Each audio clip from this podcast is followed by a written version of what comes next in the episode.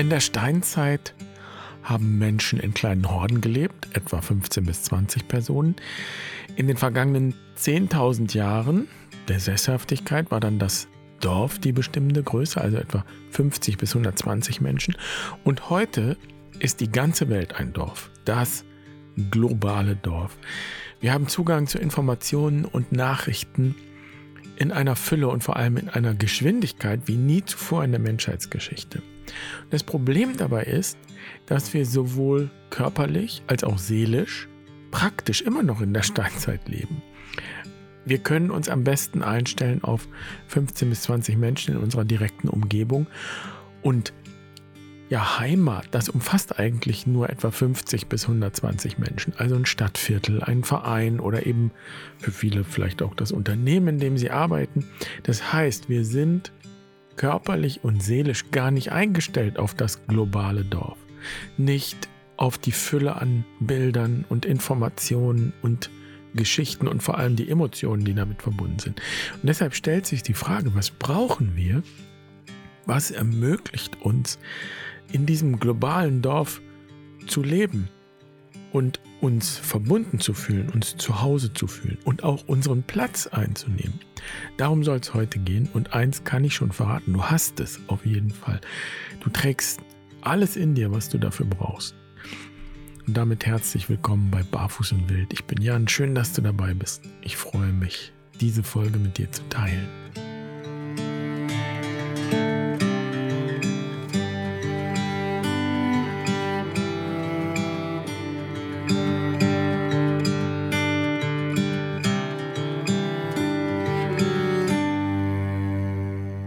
Mitte September ging hier eine Nachricht durchs Dorf, eine erschütternde Nachricht, unser Bäcker schließt.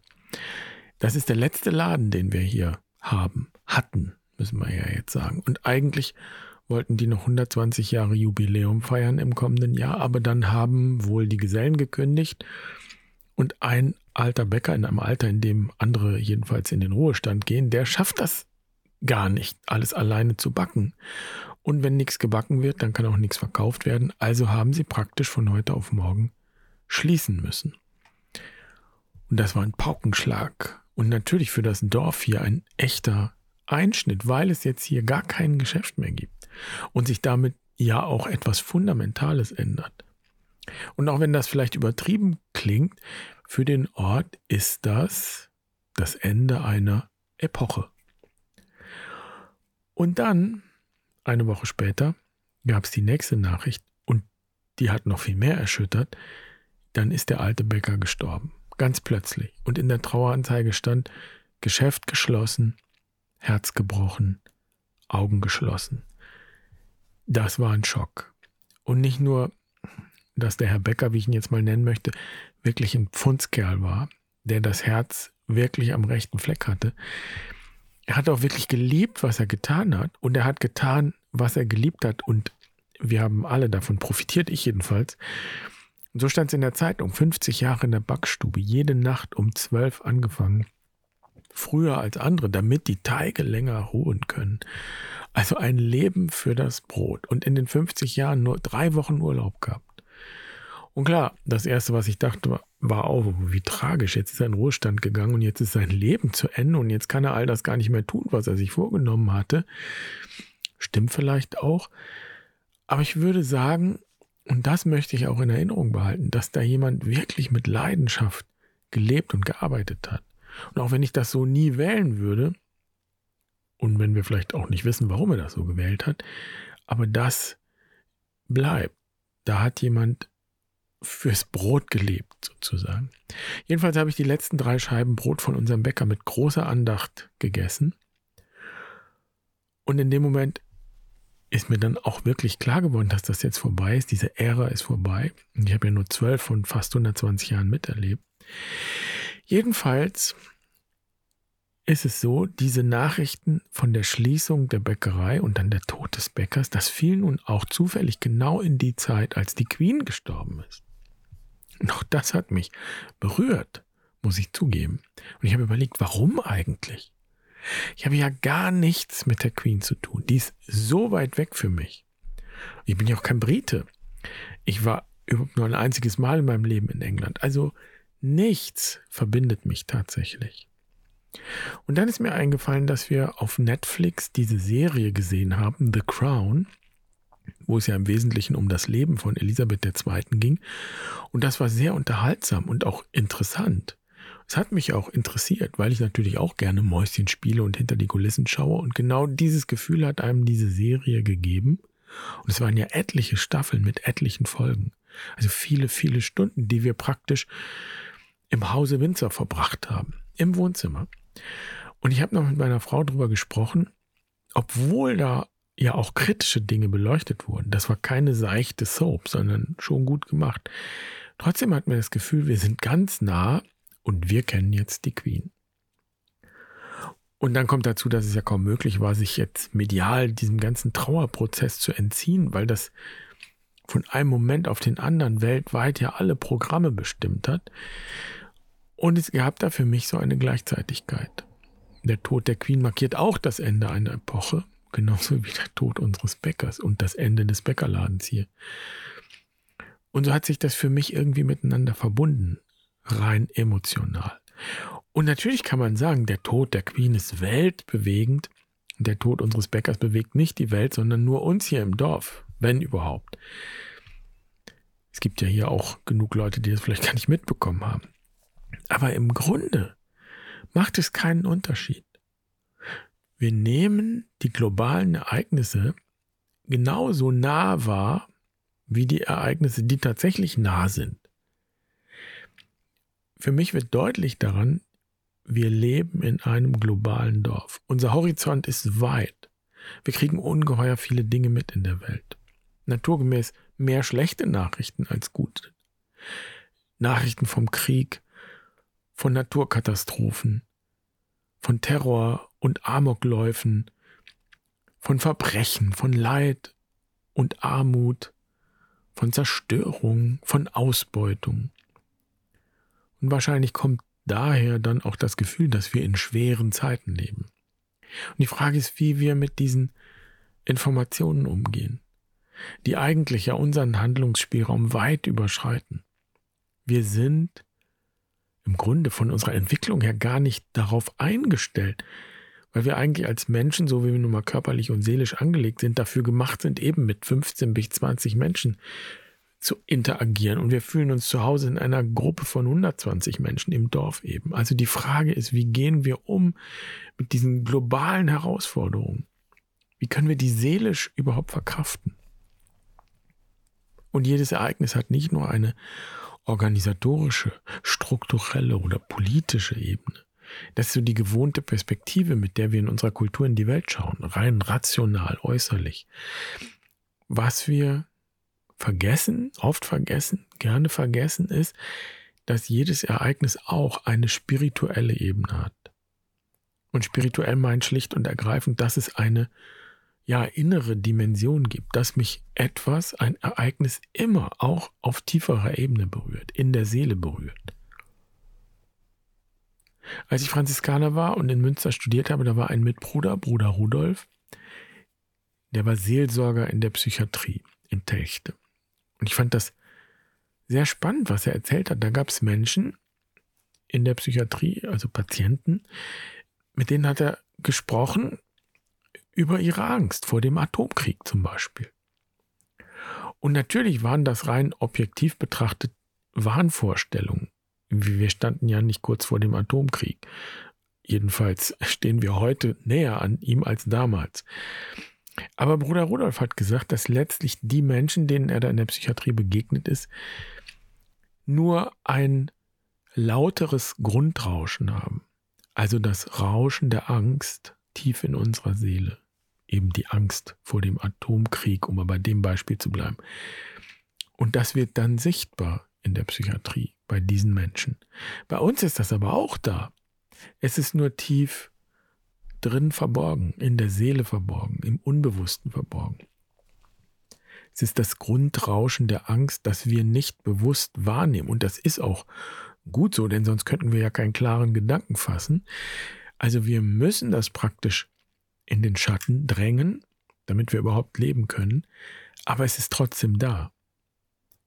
All die Nachrichten, die uns tagtäglich aus dem globalen Dorf erreichen, berühren uns natürlich auch auf der spirituellen Ebene und bewegen etwas in uns. Und eigentlich brauchen wir Menschen, die dem nicht ausweichen, die die Augen offen halten, die es wagen, immer wieder auch in diese Abgründe zu schauen, aber eben am besten bei vollem Bewusstsein. Was braucht es dafür? Was braucht es dafür, um das tragen zu können, das ertragen zu können? Was braucht es, damit wir uns weder emotional wegschwemmen lassen, sozusagen untergehen in Angst und Sorge und eben im wahrsten Sinne des Wortes wahnsinnig werden, noch uns emotional völlig abschotten, also die Dinge nicht an uns heranlassen und generell die Haltung des Zuschauers einzunehmen. Eigentlich ist klar, dass das nicht funktioniert. Und was in den kleinen Kreisen vor Ort, in der Familie, im Freundeskreis, im Dorf, in Anführungsstrichen nicht funktioniert, das funktioniert auch nicht im globalen Dorf. Wir können uns nicht vor allem verstecken, von allem zurückziehen, in die Haltung des Zuschauers gehen. Das funktioniert nicht. Da sind wir am Ende asozial. So würde man das ja bezeichnen.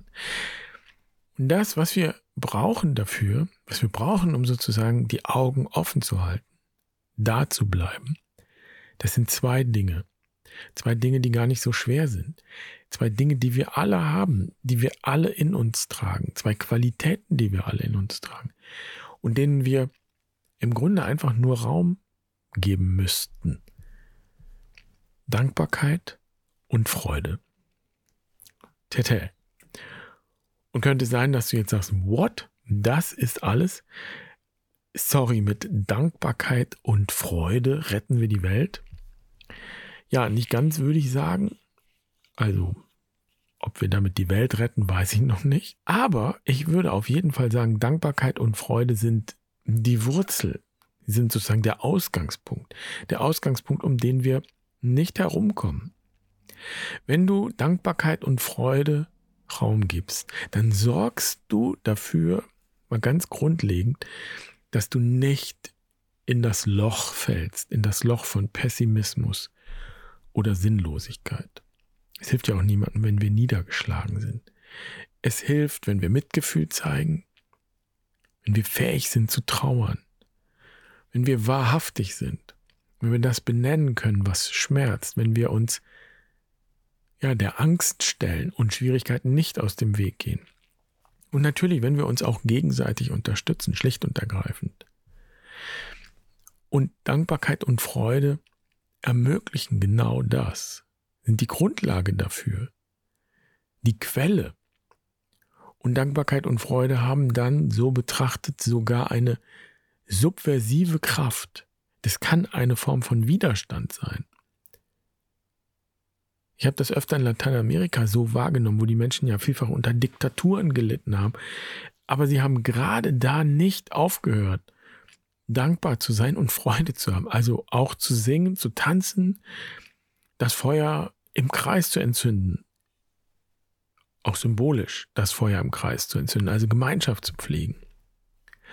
Und viele gehen mit Sorge in diesen Winter, ich auch, wir werden vielleicht auf vieles verzichten müssen, was bisher selbstverständlich war. Aber ich habe nicht vor, hier zu sitzen und Trübsal zu blasen, nur weil es kalt ist. Das könnte Herrn Putin so passen. Never ever. Also er kann uns vielleicht das Gas abdrehen, aber nicht die gute Laune, um es mal salopp zu sagen. Und so betrachtet sind Dankbarkeit und Freude eine ja, spirituelle Basis, ein Ausgangspunkt, eine Haltung, die uns in allem und durch alles hindurch tragen kann. Und klar, es geht natürlich nicht darum, das, was objektiv nicht gut ist, irgendwie schön zu reden. Es geht vielmehr darum, dem etwas ja entgegenzusetzen und sich nicht davon allein bestimmen zu lassen. Darum geht's. Also es geht um eine Dankbarkeit, die eben erst ermöglicht, das zu sehen, was jetzt auch da ist, was auch möglich ist. Das ist weder Optimismus noch Pessimismus, das ist eigentlich Possibilismus. Das Wort gefällt mir sehr. Das Sehen, was möglich ist. Possibilismus. Dankbarkeit ermöglicht uns, das zu sehen, was möglich ist. Und dieser Dankbarkeit ist eigentlich egal, ob das Glas halb voll oder halb leer ist. Darum geht es gar nicht. Die Dankbarkeit sieht das, was im Glas ist und was genau damit jetzt möglich ist. Und die Message ist daher, wir dürfen auch in schweren Zeiten Glück empfinden, uns freuen, jetzt und hier und heute. Und wann bitte sind denn die Zeiten mal nicht schwer? Wir dürfen freudvoll sein und stark, trotz allem. Und das ist es, was wir in der christlichen Tradition die frohe Botschaft nennen. Das Reich Gottes ist da, jetzt. In allem und trotz allem. Über allem und vielleicht auch durch alles hindurch. Allem voran aber ist es in uns, in mir selbst beginnt das Reich Gottes. Das war das Bild, das war die Botschaft Jesu. Und das war zur Zeit Jesu nicht bloß so, so ein spirituelles Shishi, also dieses Wort vom Reich Gottes hat ja einen Sitz im Leben im ersten Jahrhundert und da war Palästina von den Römern besetzt. Das heißt, Jesus spricht das zu Menschen, die nicht frei waren, sondern die für die Besatzer arbeiten mussten, um Tribut zu entrichten. Und das will ich unterstreichen, die Botschaft vom Reich Gottes und die Bewegung, die damit verbunden ist, das ist ursprünglich und im Kern eine Widerstandsbewegung. Friedlich natürlich, friedlicher Widerstand ohne Gewalt, ganz ohne Gewalt. So betrachtet also bergen Dankbarkeit und Freude eine revolutionäre Kraft, eine subversive Macht, wenn man so will. Und genau so machen die Seligpreisungen Sinn. Selig die arm sind, selig die hungern und dürsten, selig die trauern, denn euch gehört das Reich Gottes, ihr werdet gesättigt, ihr werdet Trost finden. Aber nicht, weil ihr arm seid, sondern obwohl ihr arm seid. Nicht, weil ihr hungert, sondern obwohl ihr hungert. Nicht, weil ihr trauert, sondern obwohl ihr trauert. So, und das ließe sich so fortsetzen. Trotz allem, in allem. So, wenn wir uns in dieser Haltung üben, wenn wir uns die Seligkeit erlauben, wenn wir uns Freude am Leben erlauben, trotz allem oder in allem, dann sind wir, wie es so schön heißt, in uns selbst zu Hause. Und diese Art von Dankbarkeit, die mehr eine innere Haltung ist, die kann eine wichtige Form von Widerstand sein. Vielleicht sogar die Form von Widerstand, die es heute wirklich zutiefst braucht, weil sie uns wieder verbindet. Nicht trennt und nicht betäubt, sondern verbindet. Verbindet mit uns selbst weil wir für uns sorgen können und dürfen, verbindet mit anderen, weil diese Haltung Mitgefühl ermöglicht und verbindet mit der Welt und auch mit der mehr als menschlichen Welt, mit der ganzen Welt. Eine Verbindung, die ja so sehr notwendig ist.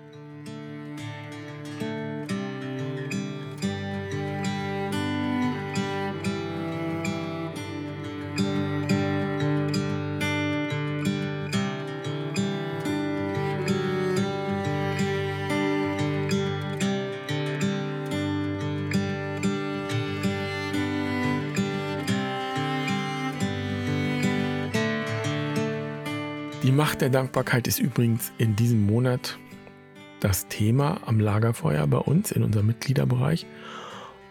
Und die vielleicht wichtigste Erkenntnis bei diesem Thema ist die, Dankbarkeit und Freude sind, ähnlich wie die Liebe, eigentlich keine Gefühle, also etwas, das mir so widerfährt, das mir passiert. Dankbarkeit passiert mir nicht, plötzlich und unerwartet. Ich erfahre die nicht erst, wenn alles stimmt, wenn alles perfekt ist. So, dann bin ich dankbar oder dann kann ich mich freuen oder dann ist Liebe. Nein, Dankbarkeit und Freude sind, wie Liebe, Haltungen, die ich bewusst einnehmen kann. Und was dich auf dem Weg in diese Haltung unterstützen kann, das findest du eben in diesem Monat am Lagerfeuer. Einiges jedenfalls davon. Also zum Beispiel in den Live-Sessions oder im Workbook, das du runterladen kannst. Da gibt es zum Beispiel eine Naturübung. Ich verlinke dir die Infos dazu in den Shownotes, da findest du alles. Und wenn du Fragen hast, schreib gerne. Und überhaupt, wenn es eine Frage gibt hier für den Podcast, die du dir stellst und die wir hier mal betrachten sollten, dann zögere nicht. Immer her damit. Schön, dass du dabei warst. Und dann wünsche ich dir eine schöne Woche. Mach's gut. participem.